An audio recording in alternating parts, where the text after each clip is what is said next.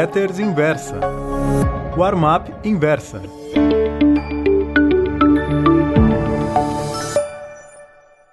Oi, meus caros amigos.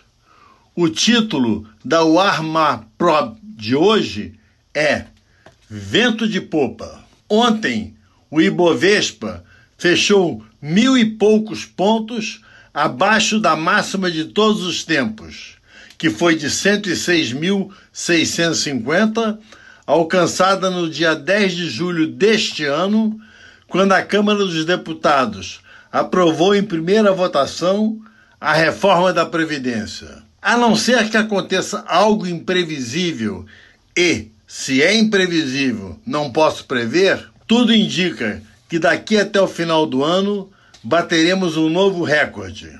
Os fundamentos que regem a Bolsa Brasileira não são espetaculares, mas podemos chamá-los de bons. Entre eles, o principal é o recuo, Copom após Copom, das taxas de juros. O mercado já começa a apostar numa Selic de 4% e 3,75% nos finais, respectivamente, de 2019 e 2020. Como a inflação, medida pelo IPCA, esperada para 2019 é de 3,28%, subindo para 3,50% em 2020, temos um cenário de taxas de juros reais muito próximas de zero. Vamos e convenhamos, isso pode ser bom para japonês ou suíço.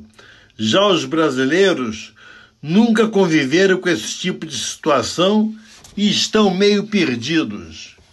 Não sabem se ficam alegres porque os preços no supermercado não sobem ou se aborrecem com os tristes retornos dos fundos de renda fixa. Fora os salários que, ó, como dizia o saudoso Chico Anísio, aproximando o indicador do polegar. Aos poucos, as pessoas, mesmo aquelas que nunca se aventuraram por esse terreno da renda variável, estão olhando para a bolsa, seja através de fundo de ações, fundos multipercados ou compra direta.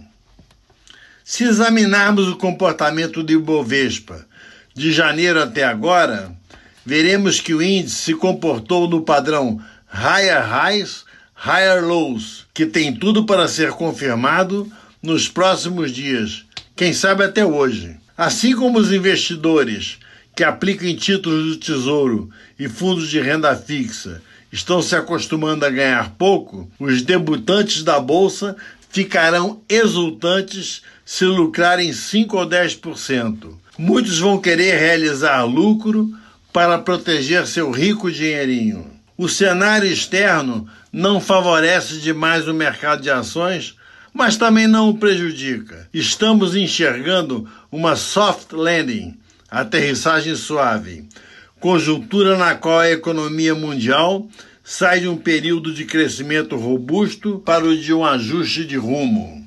Segundo o FMI, o crescimento global este ano deverá ser de 3%, o menor desde a crise do subprime, 2008-2009.